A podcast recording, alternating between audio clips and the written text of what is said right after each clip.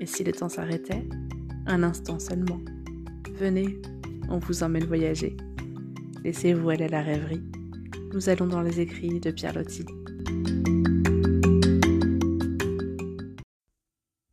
Chagrin d'un vieux forçat.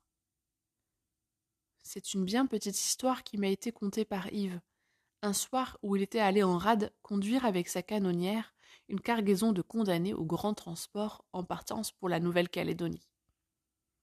Dans le nombre se trouvait un forçat très âgé, soixante-dix ans pour le moins, qui emmenait avec lui tendrement un pauvre moineau dans une petite cage. Yves, pour passer le temps, était entré en conversation avec ce vieux, qui n'avait pas mauvaise figure, paraît-il, mais qui était accouplé par une chaîne à un jeune monsieur ignoble, gouailleur, portant lunettes de myope sur un mince nez. Vieux coureur de grand chemin, arrêté en cinquième ou sixième récidive pour vagabondage et vol, il disait Comment faire pour ne pas voler quand on a commencé une fois, et qu'on n'a pas de métier, rien, et que les gens ne veulent plus de vous nulle part? Il faut bien manger, n'est-ce pas? Pour ma dernière condamnation, c'était un sac de pommes de terre que j'avais pris dans un champ, avec un fouet de roulier et un giromon. Est-ce qu'on ne m'aurait pas pu me laisser mourir en France, je vous demande, au lieu de m'envoyer là-bas, si vieux comme je suis Et tout heureux de voir que quelqu'un consentait à l'écouter avec compassion, il avait ensuite montré à Yves ce qu'il possédait de précieux au monde, la petite cage et le moineau. Le moineau apprivoisé connaissait sa voix, qui pendant près d'une année en prison avait vécu perché sur son épaule. Ah, ce n'est pas sans peine qu'il avait obtenu la permission de l'emmener avec lui en Calédonie. Et puis après, il avait fallu lui faire une cage convenable pour le voyage, se procurer du bois, un peu de vieux fil de fer et un peu de peinture verte pour peindre le tout, et que ce fût joli. Ici, je me rappelle textuellement ces mots d'Yves. Pauvre moineau, il avait pour manger dans sa cage un morceau de ce pain gris qu'on donne dans les prisons. Il avait l'air de se trouver content tout de même. Il sautillait comme n'importe quel autre oiseau. Quelques heures après, comme on accostait, le transport et que les forçats allaient s'y embarquer pour le grand voyage, Yves, qui avait oublié ce vieux, repassa par hasard près de lui. Tenez, prenez-la, vous, lui dit-il d'une voix toute changée en lui tendant sa petite cage. Je vous la donne. Ça pourra peut-être vous servir à quelque chose, vous faire plaisir. Non, certes, remercia Yves. Il faut l'emporter, au contraire, vous savez bien. Ce sera votre petit compagnon là-bas. Oh, reprit le vieux. Il n'est plus dedans. Vous ne saviez donc pas. Il n'y est plus. Et deux larmes d'indicible misère lui collaient sur les joues. Pendant une bousculade de la traversée, la porte s'était ouverte. Le moineau avait eu peur, s'était envolé, et tout de suite était tombé à la mer à cause de son aile coupée. Oh, le moment d'horrible douleur le voir se débattre et mourir, entraîné dans le sillage rapide, et ne pouvoir rien pour lui. D'abord, dans un premier mouvement bien naturel, il avait voulu crier, demander du secours, s'adresser à Yves lui-même, le supplier. Élan arrêté aussitôt par la réflexion, par la conscience immédiate de sa dégradation personnelle. Un vieux misérable comme lui. Qui est-ce qui aurait pitié de son moineau? Qui est-ce qui voudrait seulement écouter sa prière? Est-ce qu'il pouvait lui venir à l'esprit qu'on retarderait le navire pour repêcher un moineau qui se noie et un pauvre oiseau de forçat? Quel rêve absurde alors il s'était tenu silencieux à sa place, regardant s'éloigner sur l'écume de la mer le petit corps gris qui se débattait toujours. Il s'était senti effroyablement seul maintenant pour jamais, et de grosses larmes, des larmes de désespérance solitaire et suprême, lui brouillaient la vue, tandis que le jeune monsieur à lunettes, son collègue de chaîne, riait de voir un vieux pleurer. Maintenant que l'oiseau n'y était plus, il ne voulait pas garder cette cage, construite avec tant de sollicitude pour le petit mort. Il l'attendait toujours à ce brave marin qui avait consenti à écouter son histoire, désirant lui laisser ce legs, avant de partir pour son long et dernier voyage. Et Yves, tristement, avait accepté le cadeau, la maisonnette vide, pour ne pas faire plus de peine à ce vieil abandonné, en ayant l'air de dédaigner cette chose qui lui avait coûté tant de travail. Je crois que je n'ai rien su rendre de tout ce que j'avais trouvé de poignant dans le récit tel qu'il me fut fait. C'était le soir, très tard, et j'étais près de m'en aller dormir. Moi qui dans la vie ai regardé sans trop m'émouvoir pas mal de douleurs à grand fracas, de drames, de tueries, je m'aperçus avec étonnement que cette détresse sénile me fendait le cœur, et irait même jusqu'à troubler mon sommeil. S'il y avait moyen, dis-je, de lui envoyer un autre. Oui, répondit Yves, j'avais bien pensé à cela moi aussi. Chez un oiseleur, lui acheter un bel oiseau, et le lui porter demain avec la pauvre cage, s'il en a encore temps avant le départ. Un peu difficile. Il n'y a du reste que vous-même qui puissiez obtenir d'aller en rade demain matin et de monter à bord du transport pour rechercher ce vieux dont je ne sais pas le nom. Seulement, on va trouver cela bien drôle. Oui, en effet.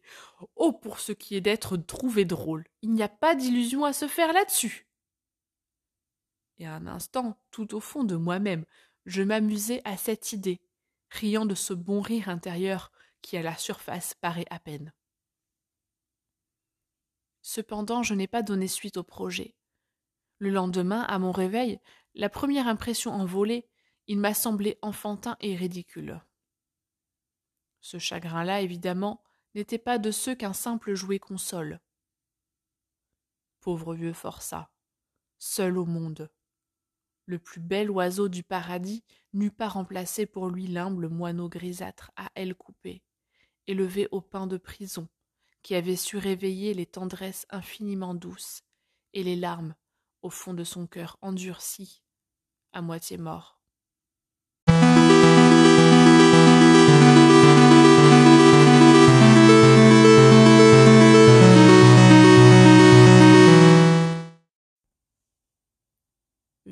Boucherie.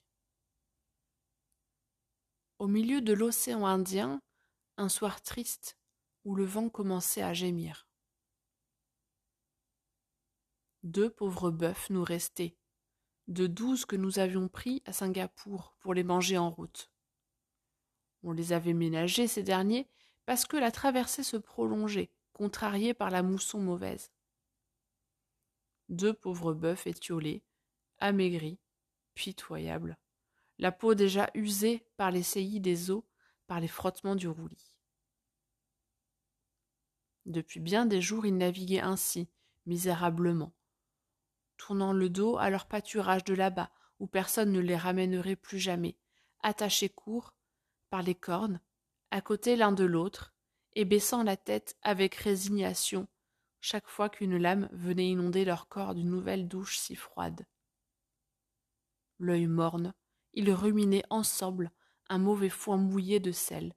Bêtes condamnées, rayées par avance, sans rémission du nombre des bêtes vivantes, mais devant encore souffrir longuement avant d'être tuées. Souffrir du froid, des secousses, de la mouillure, de l'engourdissement, de la peur. Le soir dont je parle était triste particulièrement. En mer, il y avait beaucoup de ces soirs-là, quand de vilaines nuées livides traînent sur l'horizon, où la lumière baisse quand le vent enfle sa voix, et que la nuit s'annonce peu sûre. Alors, à se sentir isolé au milieu des eaux infinies, on est pris d'une vague angoisse, que les crépuscules ne donneraient jamais sur terre, même dans les lieux les plus funèbres. Et ces deux pauvres bœufs, créatures de prairies et d'herbages, plus dépaysés que les hommes dans ces déserts mouvants et n'ayant pas comme nous l'espérance, devaient très bien, malgré leur intelligence rudimentaire, subir à leur façon l'angoisse de ces aspects-là, y voir confusément l'image de leur prochaine mort.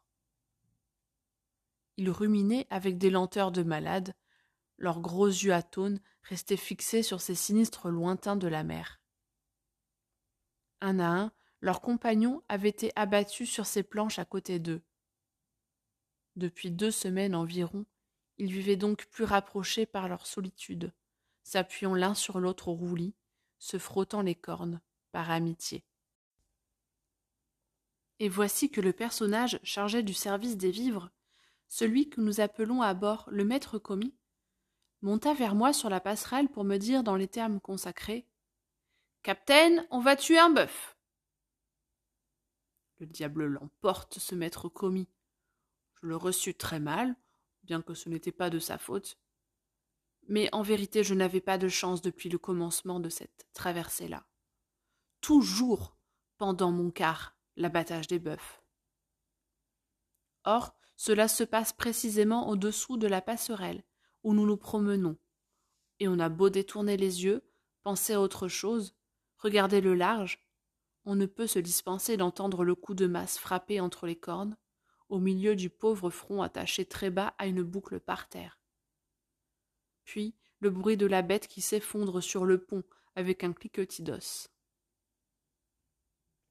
Et sitôt après, elle est soufflée, pelée, dépecée. Une atroce odeur fade se dégage de son ventre ouvert, et alentour les planches du navire, d'habitude si propres, sont souillées de sang, de choses immondes. Donc, c'était le moment de tuer un bœuf. Un cercle de matelots se forma autour de la boucle où l'on devait attacher pour l'exécution, et des deux qui restaient, on alla chercher le plus infirme, un qui était déjà presque mourant, et qui se laissa emmener sans résistance. Alors, l'autre tourna lentement la tête pour le suivre de son œil mélancolique, et voyant qu'on le conduisait vers ce même coin de malheur où tous les précédents étaient tombés, il comprit. Une lueur se fit dans son pauvre front déprimé de bête ruminante, et il poussa un beuglement de détresse. Oh. Le cri de ce bœuf.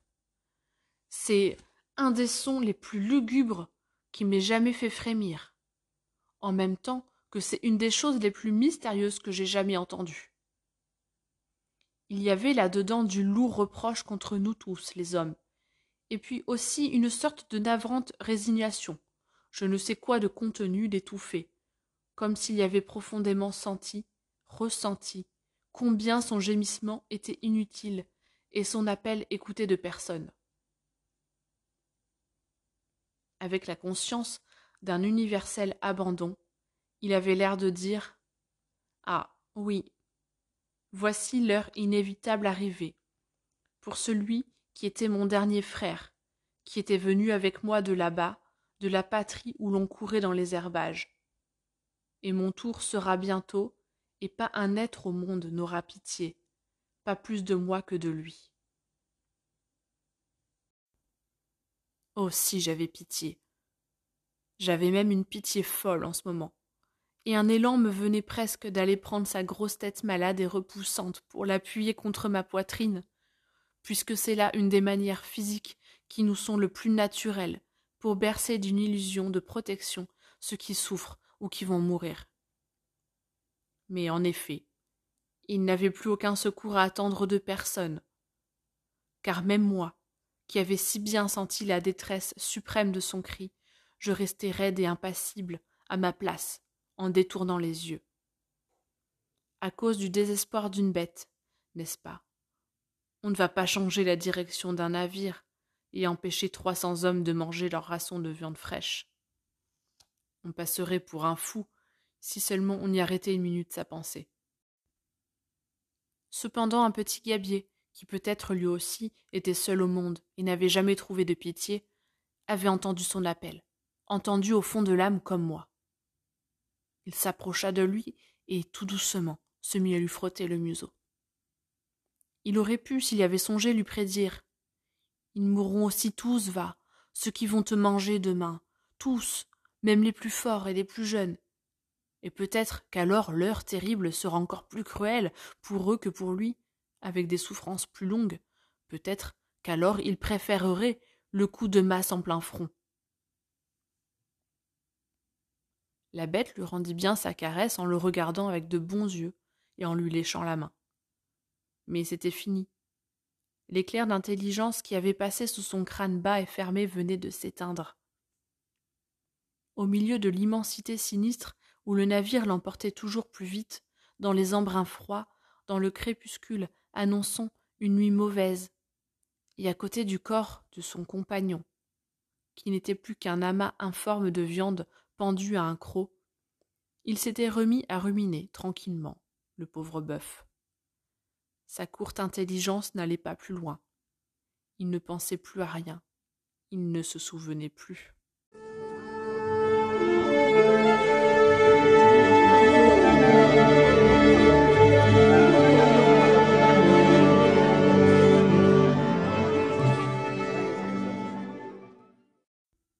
La chanson des vieux époux.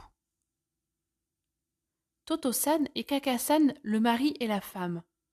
Ils étaient vieux, vieux. On les avait toujours connus. Les plus anciens de Nagasaki ne se rappelaient même pas les avoir vus jeunes. Ils mendiaient par les rues. Toto-san, qui était aveugle, traînait dans une petite caisse à roulettes Kaka-san, qui était paralytique. Jadis, ils s'étaient nommés Otosan et Umesan, Monsieur Pigeon et Madame Prune. Mais on ne s'en souvenait plus.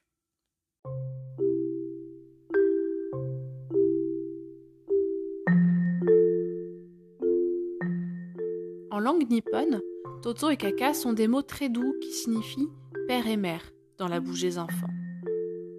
À cause sans doute de leur grand âge, tout le monde les appelait ainsi et en ce pays d'excessive politesse, on faisait suivre ces noms familiers du terme san, qui honorifique comme monsieur ou madame, monsieur papa et madame maman.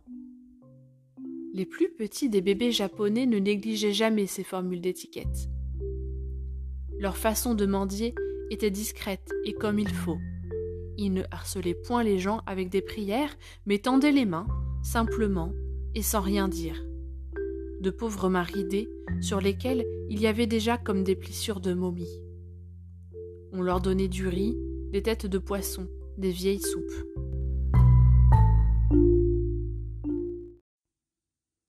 Très petite comme toutes les japonaises, Kakasan paraissait réduite à rien dans cette boîte à roulettes, où son arrière-train presque mort s'était desséché et tassé pendant une longue suite d'années. Sa voiture était mal suspendue, aussi lui arrivait-il des traits chaotés dans le cours de ses promenades par la ville. Il ne marchait pourtant pas vite, son pauvre époux, et il était si rempli de soins, de précautions. Elle le guidait de la voie, et lui, attentif, l'oreille tendue, allait son chemin de juif errant dans son éternelle obscurité. Le trait de cuir passait à l'épaule et sondant avec un bambou la terre en avant de ses pas. Les moments très graves c'était quand il s'agissait de monter une marche, ou bien de franchir un ruisseau, une crevasse, une ornière. Comment se tirerait-il de là, Toto-san? Il fallait voir alors la pauvre vieille s'agiter dans sa boîte, cette figure inquiète, ses yeux qui brillaient d'anxiété intelligente, malgré la buée que les ans avaient soufflée dessus pour les ternir. Évidemment, la frayeur d'être chaviré était une des choses qui m'aimait le plus sa fin d'existence. Que se passait-il dans leur tête à ces deux vieux qui s'adoraient? Qu'est-ce qu'ils pouvaient se conter l'un à l'autre dans le recueillement du soir Quels souvenirs exhumaient-ils dans leurs jeunes années, quand ils étaient nichés ensemble sous quelque hangar pour dormir? Kakassan déjà encapuchonné dans le mouchoir de coton bleu qui était sa coiffure de nuit. Comment se faisait leur projet de promenade pour le lendemain qui allait recommencer tout pareil au jour d'avant, et avec la même lutte pour manger, la même décrépitude et la misère? Avait-il encore des joies, des petits gestes d'espérance? Avait-il bien encore des pensées seulement? Et pourquoi s'obstinait-il à vivre quand la terre était là, toute prête pour les recevoir, pour achever de les décomposer sans plus les faire souffrir? Il se rendait à toutes les fêtes religieuses célébrées dans les temples. Sous les grands cèdres noirs qui ombragent les préaux sacrés, au pied de quelques vieux monstres en granit, il s'installait de bonne heure, avant l'arrivée des premiers fidèles. Et tant que durait le pèlerinage, beaucoup de passants s'arrêtaient à eux.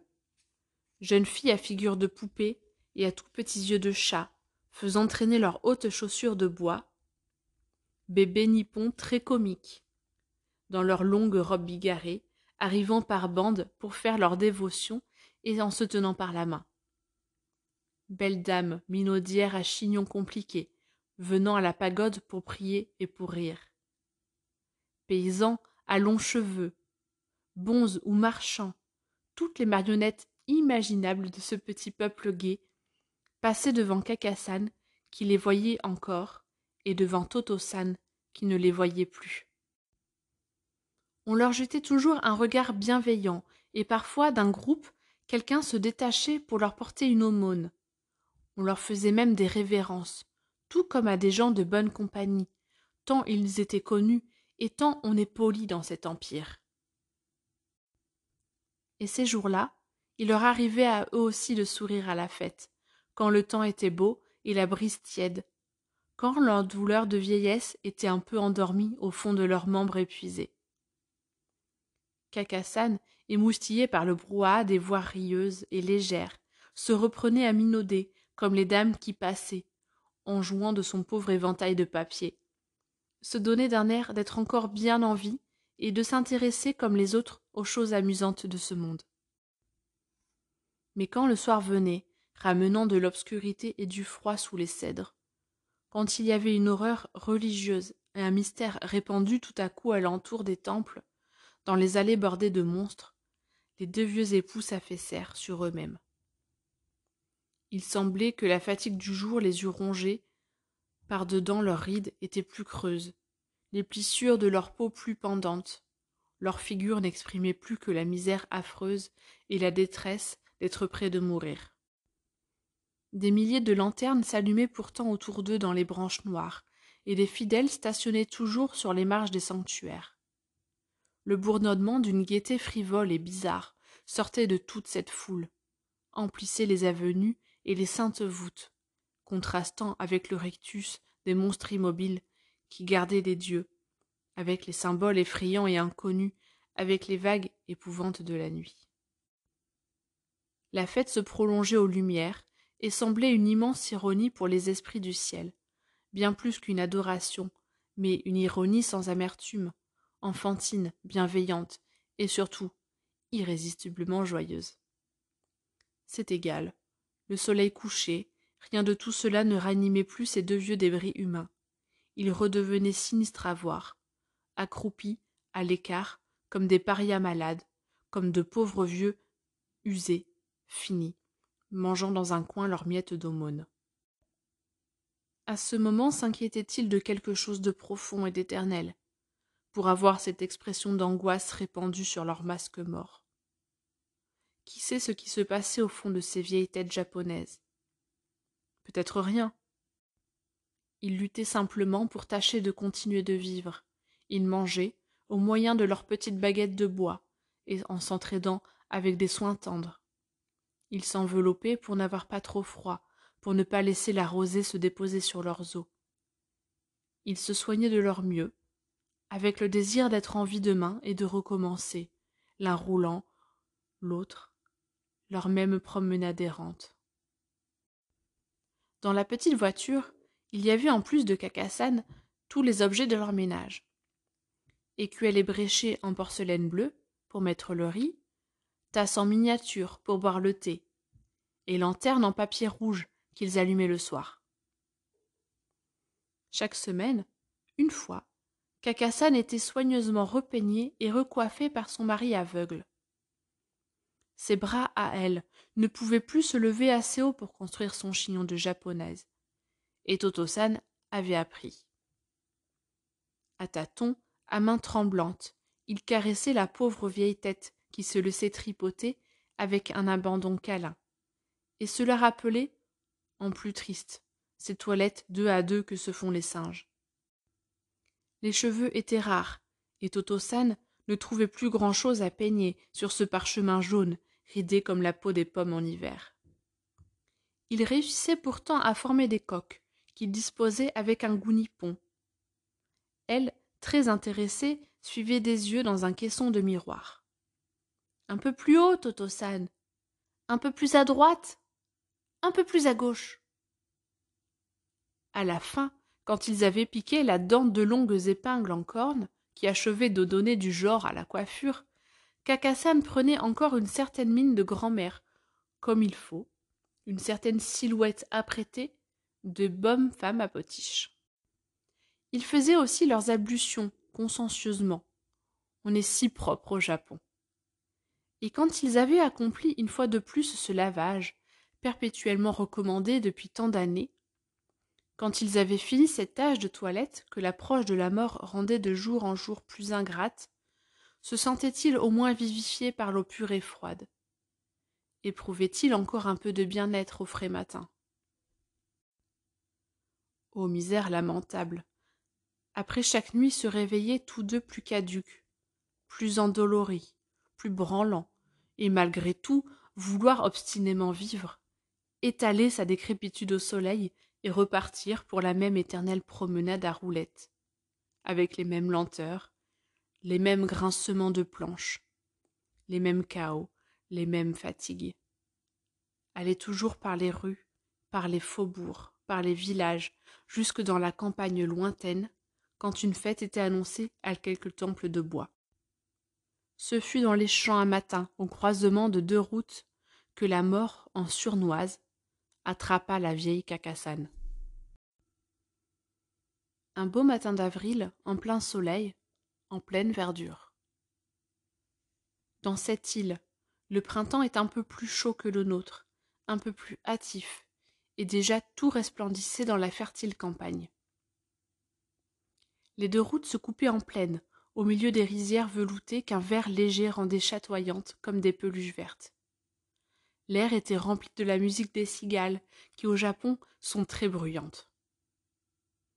À ce carrefour, il y avait une dizaine de tombes dans les herbes, sous un bouquet de grands cèdres isolés. Des bornes carrées ou bien d'antiques Bouddhas en granit assis dans les calices de lotus. Au-delà des champs de riz, on apercevait les bois, assez semblables à nos bois de chêne, mais où se mêlaient quelques touffes blanches ou roses qui étaient des camélias à fleurs simples, et quelques feuillages très légers qui étaient des bambous. Puis tout au loin des montagnes ressemblant à des petits dômes, à des petites coupoles, dessinées sur ce ciel bleu des formes un peu maniérées, mais très gracieuses.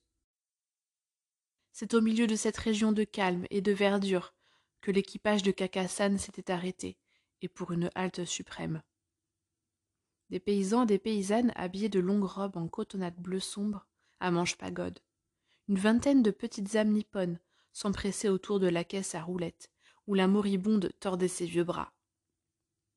Ça l'avait prise tout d'un coup en chemin, tandis que Totosan la traînait à un pèlerinage dans un temple. Les bonnes petites âmes qui s'étaient attroupées par bienveillance autant que par curiosité se démenaient de leur mieux pour la soigner. C'était pour la plupart des gens qui se rendaient eux aussi à cette fête, de la divinité de la grâce. Pauvre Cacassane. On avait essayé de la remonter avec un cordial à l'eau de vie de riz. On lui avait frotté le creux de l'estomac avec des herbes aromatiques et tamponné la nuque avec l'eau fraîche d'un ruisseau. Totosan la touchait tout doucement, la caressait à tâtons, ne sachant que faire, entravant les autres avec ses gestes d'aveugle, et tremblant plus que jamais de tous ses membres dans son angoisse. En ce dernier lieu, on lui avait fait avaler en boulettes des morceaux de papier qui contenaient d'efficaces prières écrites par les bonzes et qu'une femme secourable avait consenti à retirer de la doublure de ses propres manches. Peine perdue, car l'heure était sonnée. L'invisible mort était là, riant au nez de tous ses nippons et serrant déjà la vieille dans ses mains sûres. Une dernière contorsion très douloureuse, et Kakassan s'affaissa, la bouche ouverte, le corps tout de côté, à moitié tombé de sa boîte, et les bras pendants, comme la poupée d'un guignol de pauvre qui serait au repos, la représentation finie. Ce petit cimetière ombreux, devant lequel s'était accomplie la scène finale, semblait tout indiqué par les esprits et comme choisi par la morte elle-même. On n'hésita donc pas. On embaucha des coulis qui passaient, et bien vite on se mit en devoir de creuser la terre. Tout le monde était pressé, ne voulant pas manquer le pèlerinage, ni laisser cette pauvre vieille sans sépulture. D'autant plus que la journée s'annonçait chaude, et déjà de vilaines mouches s'assemblaient. En une demi-heure le trou fut prêt. On tira la morte de sa boîte, en l'enlevant par les épaules, et on la mit en terre, assise, comme elle avait toujours été, l'arrière-train recroquevillé, comme durant sa vie, semblable à une de ces guenons desséchés que les chasseurs rencontrent parfois auprès des arbres dans la forêt. Totosan essayait de tout faire par lui-même, n'ayant plus bien ses idées et gênant les coulis, qui n'avaient même pas l'âme sensible et qui le bousculaient. Il gémissait comme un petit enfant, et des larmes coulaient de ses yeux sans regard. Il tâtait si au moins elle était bien peignée pour se présenter dans les demeures éternelles, si ses coques de cheveux étaient en ordre. Et il voulut replacer les grandes épingles dans la coiffure, avant qu'on ne jetât la terre dessus. On entendait un léger frémissement dans les feuillages. C'étaient les esprits des ancêtres de Cacassan qui venaient la recevoir à son entrée dans le pays des ombres. Elle avait fait des choses très malpropres dans sa boîte, pendant le laisser-aller bien pardonnable de la faim. Et les coulis pris de dégoût parlaient de jeter aussi dans la fosse tout le ménage, souillé maintenant de matière immonde. La couverture, les loques de rechange, les petites tasses et la lanterne, jusqu'à la boîte elle-même, prétendant que la peste était dedans. Oh, alors Toto-san perdit tout à fait la tête de désespoir, en voyant qu'on allait lui enlever tous ses souvenirs, Épuisé et pleurant, il se coucha dessus pour les défendre. Mais une autre vieille mendiante, qui se rendait à la fête, elle aussi, pour y ramasser des aumônes, s'arrêta et eut pitié de lui. Je laverai tout ça dans le ruisseau moi-même, dit-elle. Les gens qui s'étaient attroupés continuèrent donc leur chemin vers le temple de la déesse, laissant ces deux mendiants ensemble, au milieu de la solitude verte où les cigales chantaient. Dans le ruisseau d'eau courante et claire, la pauvresse lava tout avec soin. Même la boîte et ses roulettes. Les détritus de Cacassan allèrent féconder les fraîches plantes qui poussaient le long de la rive, et le lotus superbe, dont les premiers boutons commençaient à monter des vases profondes. Ensuite, elle étendit les loques sur des branches au gai soleil, et le soir tout fut sec, bien replié, bien arrangé. Totosan put reprendre sa route errante.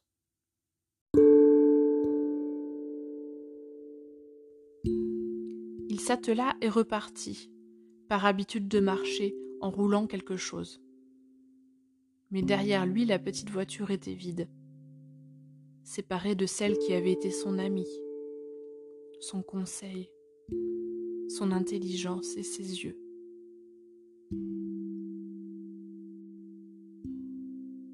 S'en allait au hasard.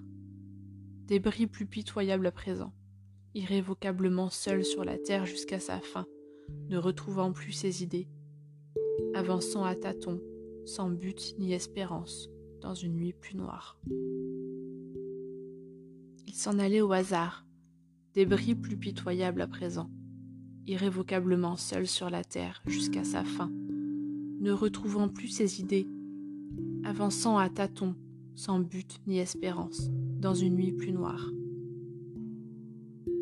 Cependant, les cigales chantaient à pleine voix dans la verdure qui s'assombrissait sous les étoiles, et tandis que la vraie nuit descendait autour de l'homme aveugle, on commençait à entendre dans les branches les mêmes frémissements que le matin, pendant la mise en bière. C'étaient encore des murmures d'esprit qui disaient Console-toi, Toto-san, elle se repose dans cette sorte d'anéantissement très doux, où nous sommes nous-mêmes et où tout viendra bientôt. Elle n'est plus ni vieille, ni branlante, puisqu'elle est morte, ni désagréable à voir, puisqu'elle est bien cachée parmi les racines souterraines. ni dégoûtante pour personne, puisqu'elle est la matière fertilisant le sol. Son corps va se purifier en s'infiltrant dans la terre. Kakasan va devenir de jolies plantes japonaises, des rameaux de cèdre, des camélias simples, des bambous.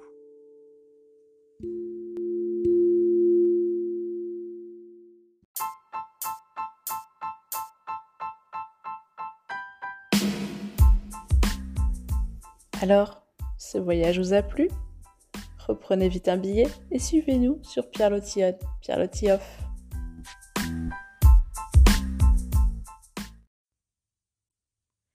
Une nuit de Noël. Mais cette année, en ce point extrême de la France méridionale, c'est une nuit si douce qu'on dirait une nuit d'avril. Un croissant de lune qui bientôt s'abîmera derrière la masse obscure des montagnes de l'ouest est encore en l'air parmi de tout petits nuages semblables à des parcelles effilées de ouates blanches. De la rive française où j'habite, je viens d'entendre onze heures sonner là-bas au vieux clocher de Fontarabie, sur la rive espagnole. Et voici la barque que j'avais commandée pour me passer à cette heure nocturne de l'autre côté de la Bidassoa, qui est ici la frontière. À la lueur de son fanal, elle arrive, en glissant, jusqu'au pied de mon jardin établi en terrasse au-dessus de l'eau sombre. Donc, en route pour l'Espagne. La rivière est large, inerte et luisante sous la lune. Vraiment, cette nuit de Noël est si douce qu'on dirait une nuit d'avril. Depuis déjà plusieurs années, j'ai traversé ces eaux la même nuit et au même moment, tantôt par des temps tièdes comme celui-ci, tantôt par des temps de gelée ou de tourmente, des fois seul comme ce soir, des fois avec des amis qui sont loin ou qui ne sont plus.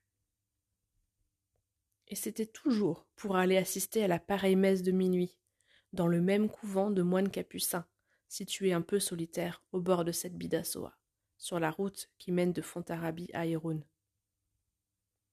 Il y a une mélancolie grave à revoir, quand cela est possible, tous les ans, les mêmes choses dans les mêmes lieux, aux mêmes dates et aux mêmes instants.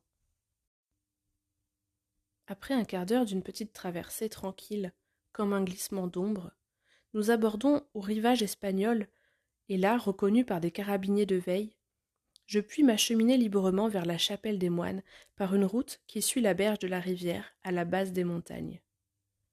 Le clair croissant de lune décidément me quitte, me laissant à la garde des étoiles, dans une pénombre plus confuse. Le long de mon chemin passent quelques hautes maisons basques, déjetées, anciennes, encore blanches au milieu de la nuit, à force de chaud sur les murs. Puis euh, des fantômes d'arbres, de grandes ramures effeuillées. Il y a aussi des endroits déserts et plus obscurs que des roches surplombent. Et toutes ces choses dorment, dans une paix, dans un silence infini.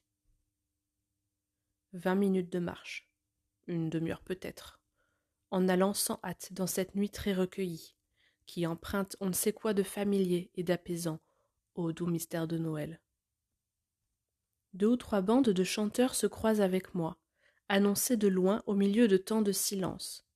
Des garçons de Fontarabie qui se promènent aux lanternes, chantant les antiques chansons où figurent les mages de Bethléem ceux-ci s'accompagnant avec une guitare grêle, ceux-là avec un tambourin. Un peu gris tous, ils me disent en passant de gais bonsoir. Et tout de suite je perds dans le lointain le bruit de leur voix, de leur musique sautillante et vieille.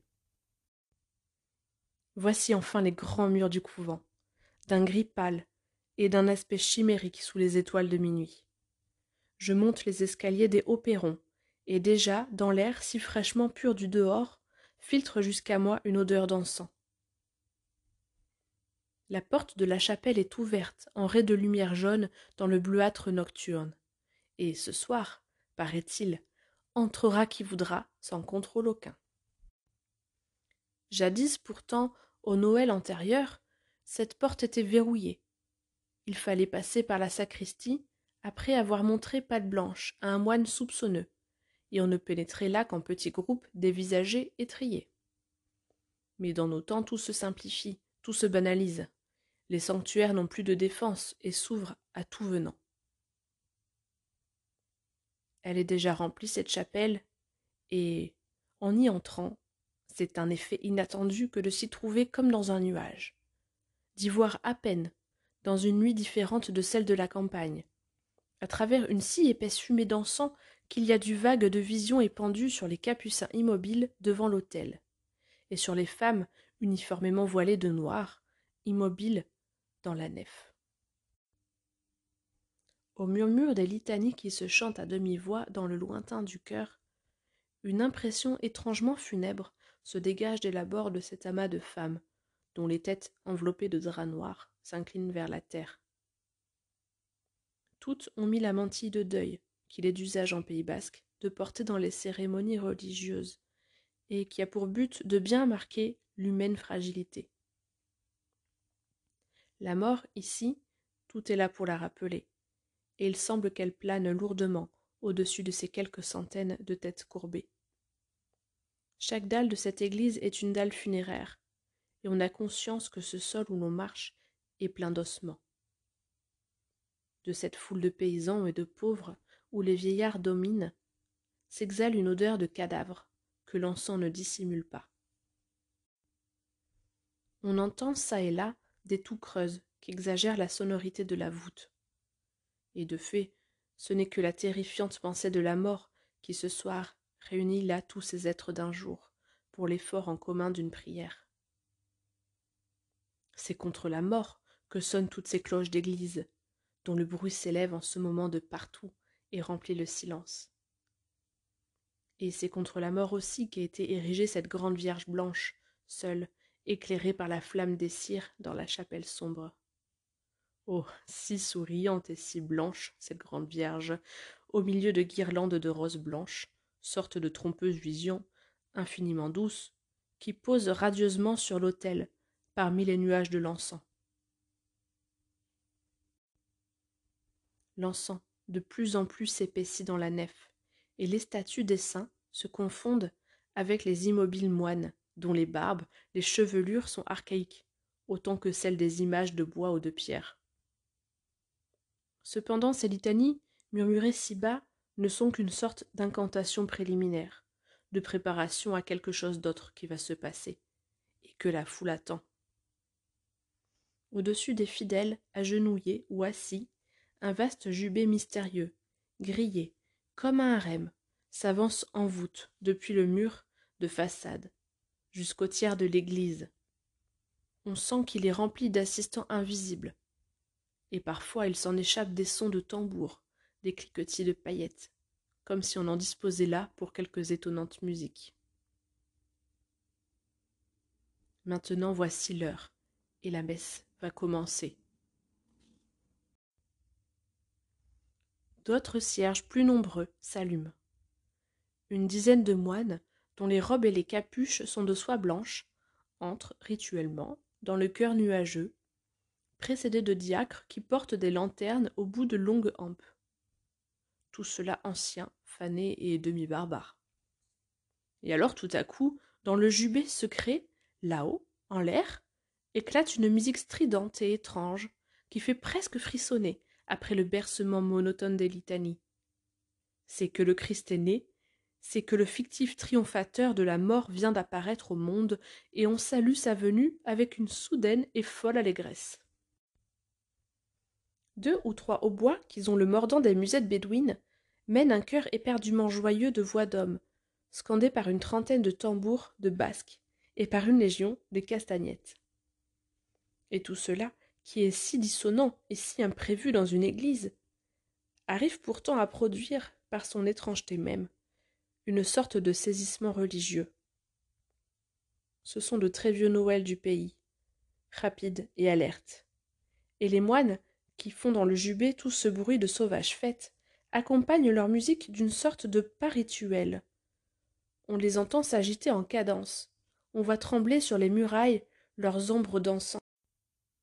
La messe très compliquée très longue se continue dans un étourdissant fracas de hautbois et de notes humaines en fossé nasillard, au-dessus de toutes les têtes noires enveloppées de voiles, au-dessus des vieux châles misérables, des vieilles chevelures grises, dans la fumée toujours plus épaissie de l'encens.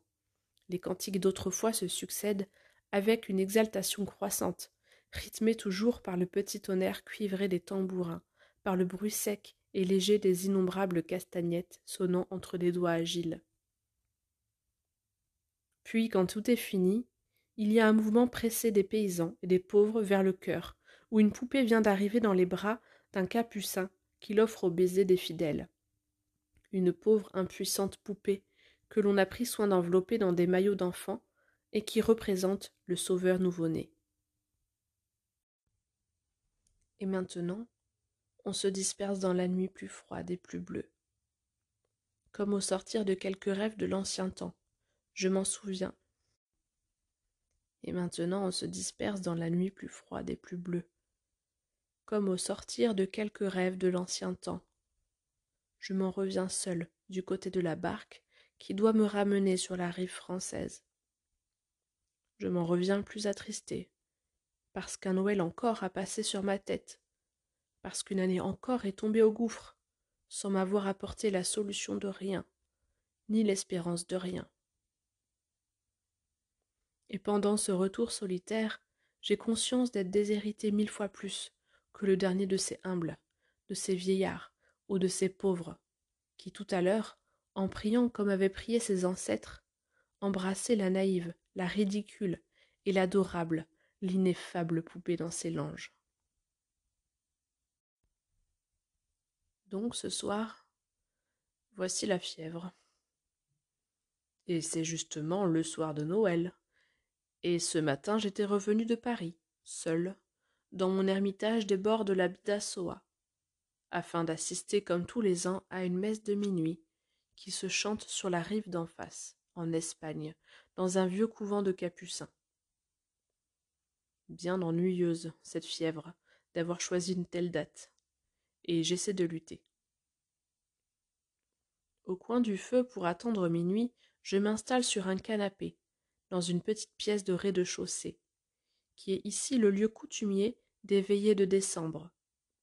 Et mon serviteur basque, en lisant quelques histoires de brigands, veille auprès de moi. Silence absolu autour de ma maisonnette de solitude. Et pourtant Dieu sait les sinistres tapages de vent ou de marée que l'on est sujet à y entendre les soirs d'hiver. Car mes fenêtres, dominant les horizons marins, sont tout le temps battues par les bourrasques et les pluies qui s'engouffrent au fond de ce golfe de Biscaye. C'est pour moi, du reste, un des charmes de cette demeure. Durant la saison mauvaise, dans l'obscurité des nuits sans lune, quand on s'y sent plus isolé du voisinage par les petits sentiers de jardin devenus mouillés et noirs, y subir la continuelle agression des rafales. Mais silence partout, cette fois. Les brisants ont assordi leurs grandes plaintes, et les branches de mes arbres, si souvent tourmentées par les souffles de la mer, dorment en profond repos. Il doit faire au dehors une belle nuit de Noël, claire et calme. Sur le canapé où la fièvre me tient abattu, tout près, le plus près de moi possible, s'est couchée ma chatte noire et blanche, une nommée Ratonne, qui dort les pattes tendrement allongées contre mes genoux. Mais Belot, mon mâteau gris, s'est excusé, ayant affaire dans les jardins abandonnés d'alentour, où se célèbrent, je suppose, quelques messes de minuit pour chats. Voici que dans le jardin silencieux éclate une chanson à quatre voix d'homme, une joyeuse chanson d'un rythme et d'une gaieté d'autrefois. C'est le commencement des sérénades de Noël, que les garçons, groupés en quatuors, vont chanter de porte en porte. Et, suivant l'usage, mon serviteur devra leur offrir à chacun du cidre ou du vin. J'entends cela dans le demi-sommeil de la fièvre, et aux confuses réminiscences des Noëls passés que cette musique fait revivre. Se mêle obstinément dans ma tête le souvenir d'un marécage sénégalais, morne au lever d'une lune géante, avec de larges nénuphars épanouis sur les eaux. Ces chanteurs partis, d'autres à court intervalle leur succèdent, puis viennent des voix d'enfants, très gentilles et légères. Ce sont des petits des villages là-bas, me dit mon serviteur, qui sort chaque fois pour donner à boire aux arrivants. Ils ont une crèche à faire voir ceci, avec un bonhomme Noël. Et si le commandant voudrait, on les laisserait entrer. Oh, s'ils ont tant de belles choses à faire voir, alors oui. Pour ne pas les offenser, je veux bien leur donner audience. Et leur petit cortège entra à grand-peine, raclant les murs, tant que ce qu'ils apportent est encombrant. Ils sont six, de même taille et pouvant avoir une dizaine d'années. L'un, qui est le chef, marche en tête avec une lanterne. Quatre autres soutiennent à l'épaule une civière faite de branches d'arbres et sur laquelle est posée la crèche. Une maisonnette en feuillage de laurier. Le sixième, enfin, qui joue le bonhomme Noël, est assis à la manière d'un petit Bouddha dans cette niche de verdure. Un Père Noël devant toujours être barbu, on lui a dessiné au charbon sur le minois de longues moustaches, et avec ses bonnes joues barbouillées, il trône immobile dans son palanquin vert, roulant ses yeux vifs. Impayable tous, de dignité et de tenue. Ils chantent en fossé candide, avec un ensemble et un sérieux parfait, scandant chaque mot de leur vieille chanson. Évidemment, ils ont eux-mêmes taillé dans les bois voisins toutes ces branches, et fabriqué tout cet attirail, qui est d'ailleurs de tradition immémoriale. Ils sont venus seuls, en pleine nuit, de plus de deux lieues, par des chemins de montagne, tenant à la main de longs bâtons qui leur donnent des airs de petits préhistoriques, de petits orang-outans. Et malgré le sourire que laisse leur visite, on garde le sentiment de quelque chose d'archaïque de grave qui viendrait de passer. Le grand silence se fait à nouveau, dès qu'ils n'y sont plus. Et bientôt j'entends sonner le quart après dix heures, de l'autre côté de la rivière au clocher de Fontarabie. Mon serviteur alors prend la parole. Il serait temps que j'irais à la cidrerie chercher Ignacio et Pancho, puisque le commandant leur a dit qu'on mangerait des gâteaux, ici, avant de partir. Avant de partir Mais c'est que je n'aurai jamais la force, moi, d'aller à cette messe, car décidément ma fièvre augmente, et la tête commence à me faire grand mal. Dans l'embrasure de la porte, ils apparaissent ensemble, Ignacio et Pancho, chaussés d'espadrilles et arrivés sans bruit, comme des félins dont ils ont la souplesse. En entrant, ils ôtent leur béret, ce qui est une concession faite aux belles manières de ma maison. Et puis, à cause de la flambée de bois qui pétille dans la cheminée, ils s'excusent d'être obligés d'ôter aussi leur veste, ce qui est moins élégant, mais beaucoup plus basque. Ignacio et Pancho, deux de mes voisins, grands contrebandiers il va de soi, que j'ai prié de me conduire cette nuit dans leur barque vers la rive espagnole.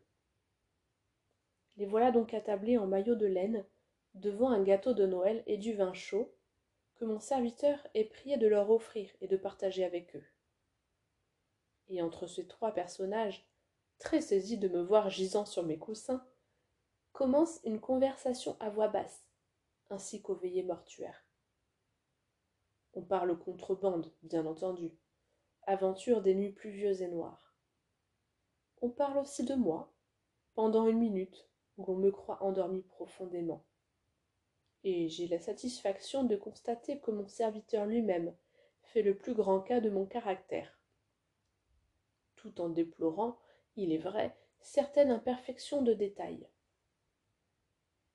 Mais par exemple, il y a des fois que pour faire des ordres dans sa chambre, on croirait que le commandant serait au moins une demi-douzaine. Le fil de ce qu'il raconte souvent m'échappe, car j'ai de plus en plus la tête là-bas, en Afrique, au milieu des marais sans fin, où sommeillent les caïmans gris une torpeur me retient couché malgré ma volonté de me soulever et de vivre. Il me semble que la mort peu à peu m'enlace d'une étreinte chaude tandis que mon esprit libéré s'en va. S'en va n'importe où plane à ma fantaisie au-dessus des régions de la terre que j'ai habitée de préférence toutefois s'attardant sur les déserts de vases et d'herbages qui resplendissent au soleil. Vraiment, je ne sais plus si je dors ou si je veille. J'entends Ignacio, malgré tout, me dire qu'il fait dehors une nuit magnifique, éclairée par la lune, que le grand air me guérira sans doute, et que si nous ne voulons pas manquer cette messe, l'heure approche de partir. Mais non, ma tête alourdie de me rappuyer. Je ne pourrai jamais. Je ne pourrai pas. Et maintenant, je compose un oratorio merveilleux sur l'Apocalypse. Pour la sonnerie de la dernière trompette, il me vient d'inspiration subite une phrase qui me donne à moi-même le frisson de la grande épouvante, le vertige des fins du monde. Je m'admire d'être un musicien si intuitif, et je me promets de cultiver ça. Écoute-moi bien, Ignacio, dit Pancho. Dans ta poche, tu as mis des clous, de la ficelle et un marteau. Bon. Quand le train est en marche, le train de nuit bien entendu, vite, tu sors par la portière et tu grimpes sur ton wagon avec toute ta contrebande. Tu arranges ça là-haut, hein, juste au milieu de la toiture, au moyen de ta ficelle et de tes clous. Tu le fixes solide.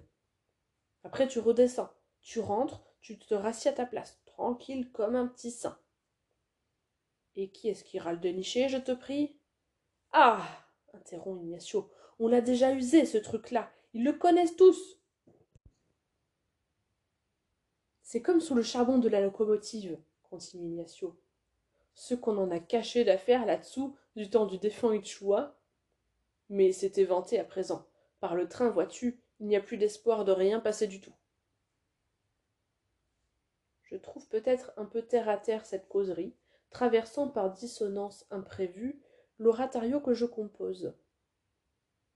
Mais cependant toutes ces choses alternent, ou bien se mêlent, sans trop se heurter dans ma tête brûlante.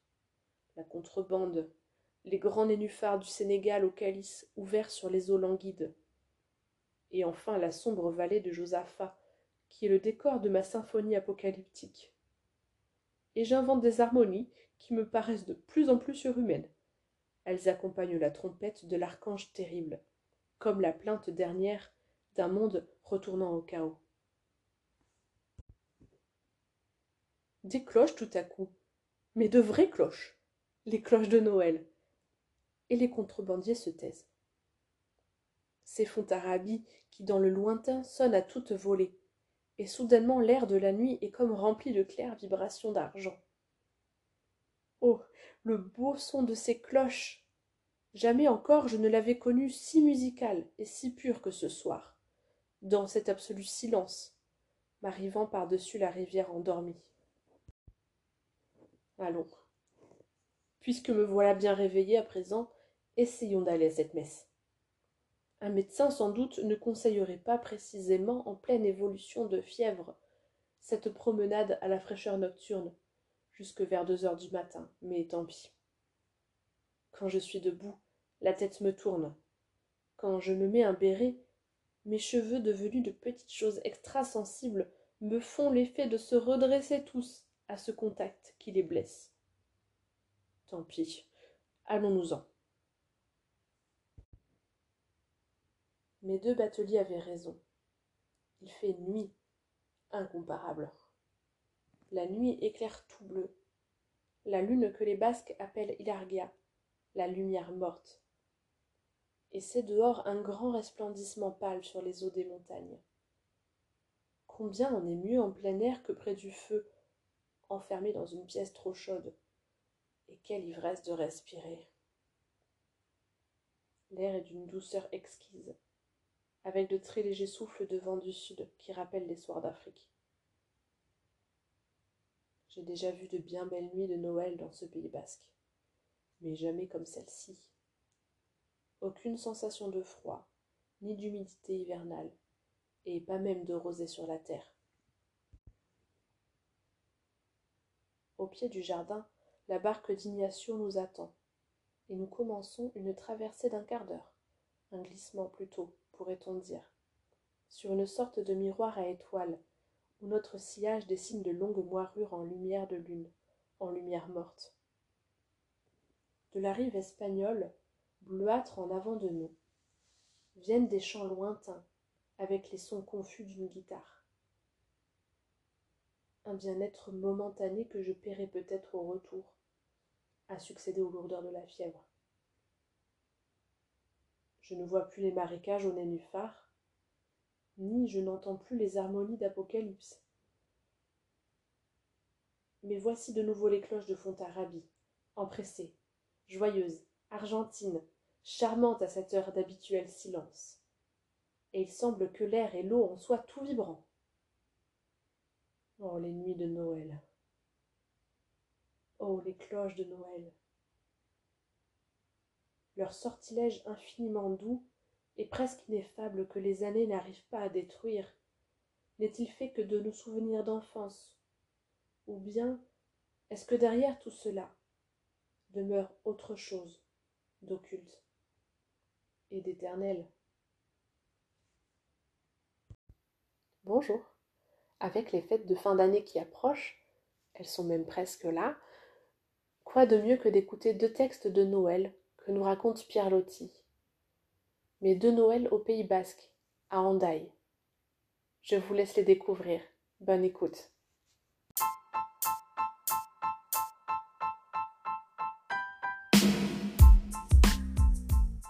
Cet épisode vous a plu? Alors n'hésitez pas à mettre des étoiles ou des commentaires. Cela nous sera d'une grande aide et surtout nous fera très plaisir.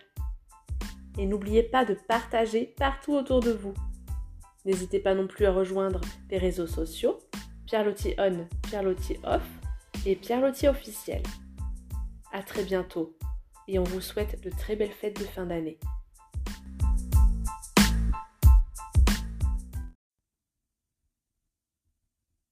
Donc, ce soir, voici la fièvre.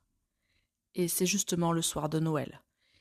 Et ce matin, j'étais revenu de Paris, seul, dans mon ermitage des bords de la Bidassoa afin d'assister, comme tous les ans, à une messe de minuit qui se chante sur la rive d'en face, en Espagne, dans un vieux couvent de capucins. Bien ennuyeuse cette fièvre d'avoir choisi une telle date, et j'essaie de lutter.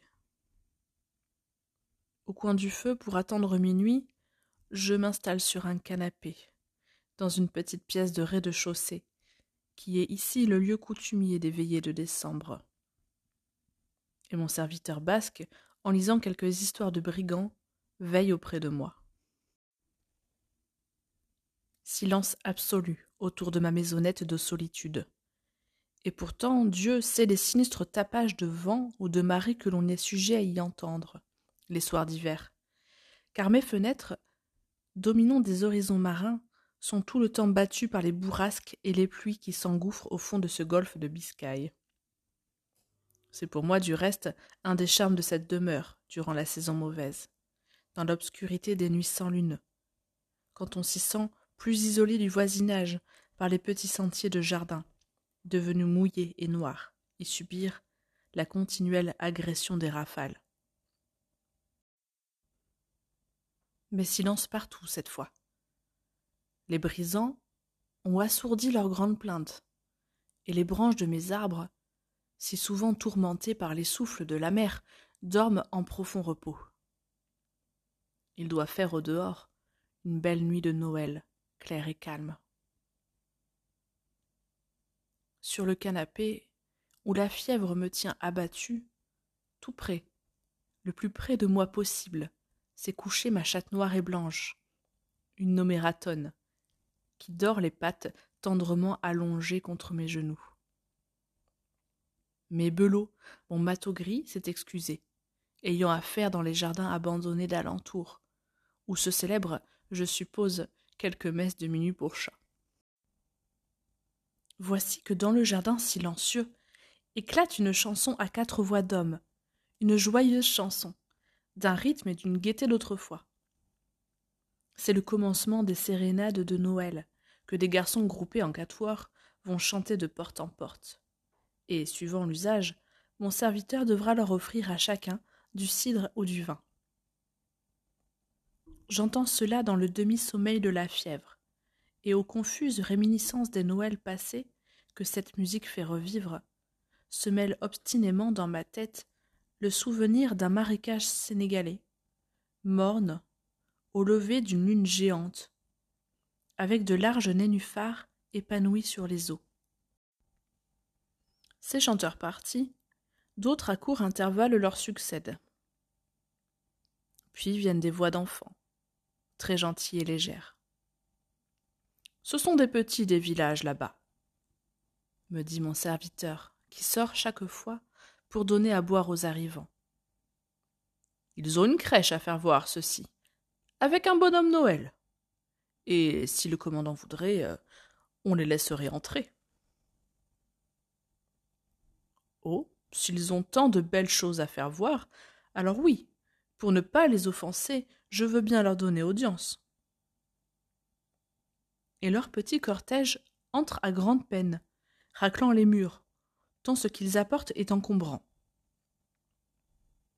Ils sont six, de même taille, et pouvant avoir une dizaine d'années. L'un, qui est le chef, marche en tête avec une lanterne. Quatre autres soutiennent à l'épaule une civière, faite de branches d'arbres, et sur laquelle est posée la crèche, une maisonnette en feuillage de laurier. Le sixième, enfin, qui joue le bonhomme Noël, est assis à la manière d'un petit Bouddha dans cette niche de verdure. Un Père Noël devant toujours être barbu. On lui a dessiné au charbon sur le minois de longues moustaches. Et avec ses bonnes joues barbouillées, il trône immobile dans son palanquin vert, roulant ses yeux vifs. Impayables tous, de dignité et de tenue. Ils chantent en fossé candide, avec un ensemble et un sérieux parfait, scandant chaque mot de leur vieille chanson. Évidemment, ils ont eux-mêmes taillé dans les bois voisins toutes ces branches et fabriqué tout cet attirail, qui est d'ailleurs de tradition immémoriale. Ils sont venus seuls, en pleine nuit, de plus de deux lieues, par des chemins de montagne, tenant à la main de longs bâtons qui leur donne des airs de petits préhistoriques, de petits orang-outans. Et malgré le sourire que laisse leur visite, on garde le sentiment de quelque chose d'archaïque et de grave qui viendrait de passer. Le grand silence se fait à nouveau dès qu'ils n'y sont plus et bientôt j'entends sonner le quart après dix heures, de l'autre côté de la rivière au clocher de Fontarabie. Mon serviteur alors prend la parole. Il serait temps que j'irais chercher à la ciderie Ignacio et Pancho, puisque le commandant leur a dit qu'on mangerait des gâteaux ici avant de partir. Avant de partir? Mais c'est que je n'aurai jamais la force, moi, d'aller à cette messe car décidément ma fièvre augmente et la tête commence à me faire grand mal. Dans l'embrasure de la porte, ils apparaissent ensemble, Ignacio et Pancho, chaussés d'espadrilles, et arrivés sans bruit, comme des félins dont ils ont la souplesse. En entrant, ils ôtent leur béret, ce qui est une concession faite aux belles manières de ma maison. Et puis, à cause de la flambée de bois qui pétille dans la cheminée, ils s'excusent d'être obligés d'ôter aussi leur veste, ce qui est moins élégant, mais beaucoup plus basque. Ignacio et Pancho, deux de mes voisins. Grands contrebandiers, il va de soi, que j'ai prié de me conduire cette nuit dans leur barque, vers la rive espagnole, les voilà donc attablés, en maillot de laine, devant un gâteau de Noël et du vin chaud, que mon serviteur est prié de leur offrir et partager avec eux. Et entre ces trois personnages très saisis de me voir gisant sur mes coussins, commence une conversation à voix basse, ainsi qu'aux veillées mortuaires.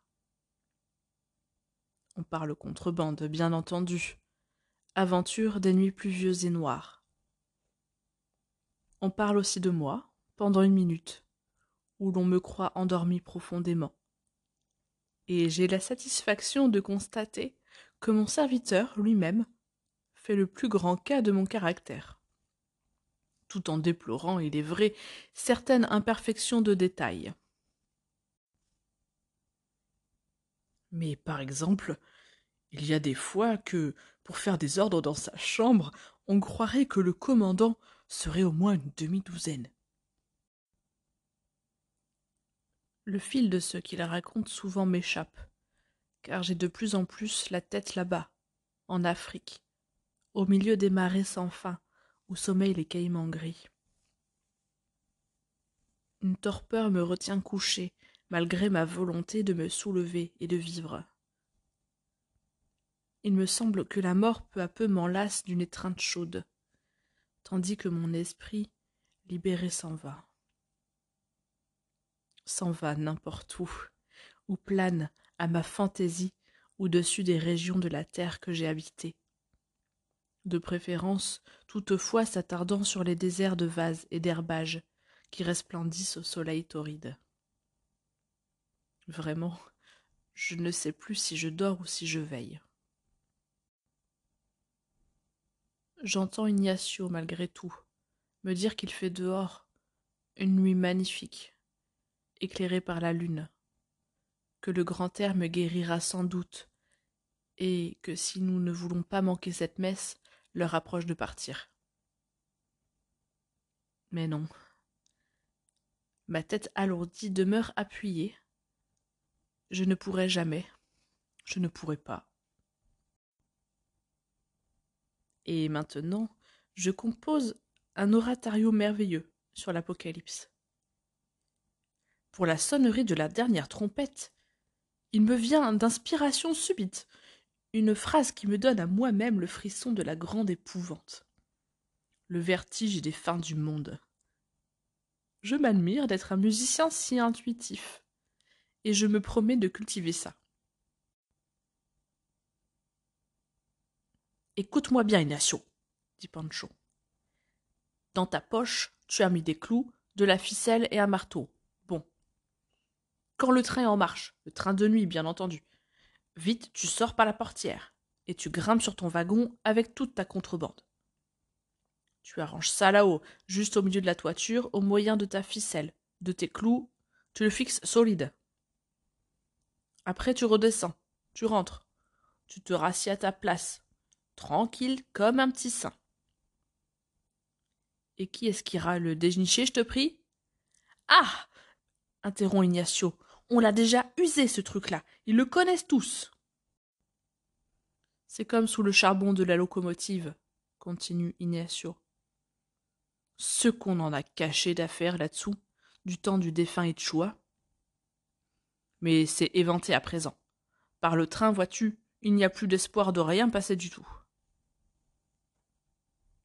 Je trouve peut-être un peu terre à terre cette causerie, traversant par dissonance imprévue l'oratorio que je compose. Mais cependant, toutes ces choses alternent, ou bien se mêlent, sans trop se heurter dans ma tête brûlante. La contrebande, les grands nénuphars du Sénégal au calice ouvert sur les eaux languides, et enfin la sombre vallée de Josaphat, qui est le décor de ma symphonie apocalyptique. Et j'invente des harmonies qui me paraissent de plus en plus surhumaines. Elles accompagnent la trompette de l'archange terrible, comme la plainte dernière d'un monde retournant au chaos. Des cloches tout à coup.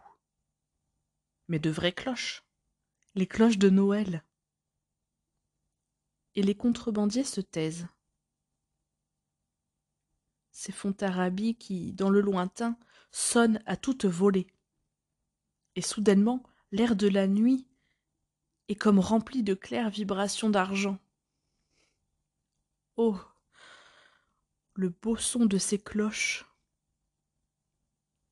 Jamais encore je ne l'avais connu si musical et si pur que ce soir, dans cet absolu silence, m'arrivant par-dessus la rivière endormie. Allons. Puisque me voilà bien réveillé à présent, essayons d'aller à cette messe. Un médecin sans doute ne conseillerait pas précisément, en pleine évolution de fièvre, cette promenade à la fraîcheur nocturne, jusque vers deux heures du matin, mais tant pis. Quand je suis debout, la tête me tourne. Quand je mets un béret, mes cheveux devenus de petites choses extrasensibles me font l'effet de se redresser tous à ce contact qui les blesse. Tant pis, allons-nous-en. Mes deux bateliers avaient raison. Il fait une nuit incomparable. La lune éclaire tout bleu. La lune que les Basques appellent Ilargia, la lumière morte et c'est dehors un grand resplendissement pâle sur les eaux et les montagnes. Combien on est mieux en plein air que près du feu, enfermé dans une pièce trop chaude. Et quelle ivresse de respirer. L'air est d'une douceur exquise, avec de très légers souffles de vent du sud qui rappellent les soirs d'Afrique. J'ai déjà vu de bien belles nuits de Noël dans ce pays basque, mais jamais comme celle-ci. Aucune sensation de froid, ni d'humidité hivernale, et pas même de rosée sur la terre. Au pied du jardin, la barque d'Ignacio nous attend, et nous commençons une traversée d'un quart d'heure. Un glissement plutôt, pourrait-on dire sur une sorte de miroir à étoiles, où notre sillage dessine de longues noirures en lumière de lune, en lumière morte. De la rive espagnole, bleuâtre en avant de nous, viennent des chants lointains, avec les sons confus d'une guitare. Un bien-être momentané que je paierai peut-être au retour a succédé aux lourdeurs de la fièvre. Je ne vois plus les marécages aux nénuphars, ni je n'entends plus les harmonies d'Apocalypse. Mais voici de nouveau les cloches de Fontarabie, empressées, joyeuses, argentines, charmantes, à cette heure d'habituel silence. Et il semble que l'air et l'eau en soient tout vibrants. Oh, les nuits de Noël. Oh, les cloches de Noël. Leur sortilège infiniment doux et presque ineffable, que les années n'arrivent pas à détruire. N'est-il fait que de nos souvenirs d'enfance? Ou bien est-ce que derrière tout cela demeure autre chose d'occulte et d'éternel? Bonjour à l'approche des fêtes de fin d'année, je vous propose un épisode des rêveries de Lottie, spécial Noël. Vous y entendrez deux textes de Noël qui se passent au Pays basque. Je vous laisse les découvrir et je vous souhaite une bonne écoute. D'autres cierges plus nombreux s'allument. Une dizaine de moines, dont les robes et les capuches sont de soie blanche, entre rituellement dans le chœur nuageux, précédé de diacres qui portent des lanternes au bout de longues hampes. Tout cela ancien, fané et demi-barbare.